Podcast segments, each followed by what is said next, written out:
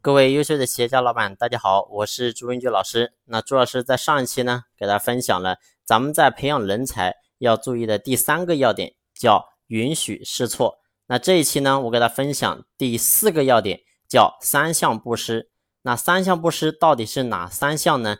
第一项叫财布施。什么叫做财布施？说白了，就是要让员工的付出跟他的收入要成正比。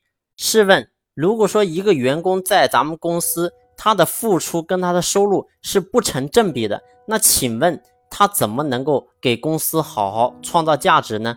你又想要让马儿跑，又不给马儿吃草，这怎么可能做得到呢？这是一点都不现实的问题。所以呢，这是我们要注意的第一个点，叫财布施。其实，在财布施这个点。你会发现很多人为什么会做不到呢？其实这是来源于咱们老板的心胸跟格局是有非常大的关系的。但是呢，话又说回来，我说咱们老板其实就是一家公司的天花板。如果说你的心胸格局眼界只有十楼高，我说咱们公司你再怎么往上建，你也建不到二十楼。为什么？因为你已经注定了这家公司长不大。所以，老板的心胸格局是非常关键、非常重要的。还是按照我上期所分享讲过的，我说，作为一个老板，你到底是要赚钱还是要赚人呢？我说，凡是如果说你说我是要赚钱的，我说你代表你都是一个个体户的心态，你不需要再去招揽任何人才了，你一个人把公司的活全干了就可以了，你不需要再去打造团队，因为打造团队对于你来说也是多余的。因为你根本就不想要这些团队，你根本就不需要人才为你所用，因为你就是一个人才，你什么都能干。所以呢，我说这老板千万你要注意的地方啊，一定是人比钱更重要。你一定要先舍得分钱出去，你才能有更多的人才为你所用，你的公司才有可能做大。公司不是靠某个人做大的，而是靠一帮人。一起努力做大的，所以呢，这是第一个点，叫财布施。第二个呢，叫法布施。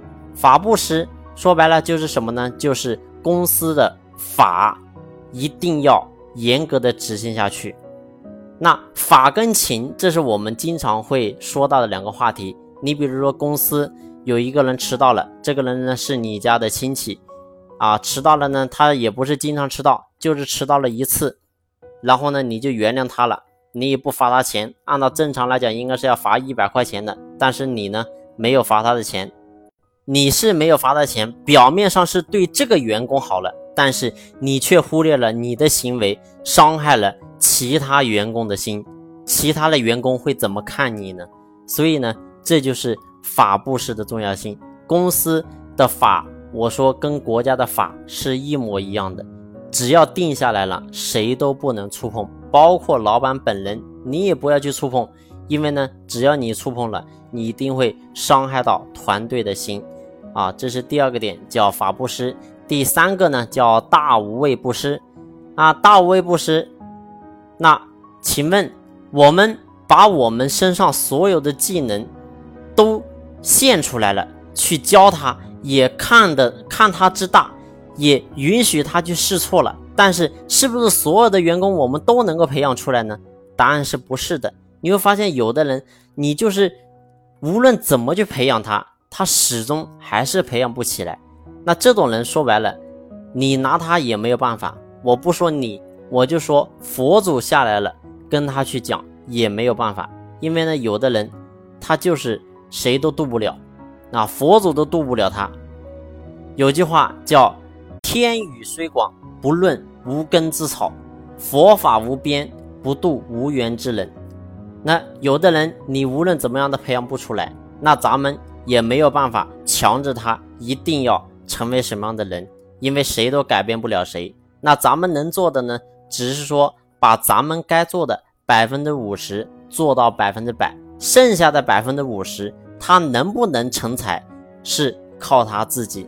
所以，只要咱们做到。问心无愧就可以了。但行好事，莫问前程，则前程似锦；只问付出，不问收获，则收获必丰。我们只要做好自己就好了。所有人都得要靠自己，包括说员工，我们能做的也只有百分之五十，剩下的也要靠他自己的造化。好了，所以呢，关于培养人才这一块的话，我们一定要注重以上这四个点。你只要把这四个点注重好，其实培养人才，我们在心理建设这一块基本上就没有多大问题了。那关于细节这一块呢，到底该用什么的方法去培养？那我们呢会在后面和大家去进行分析分享。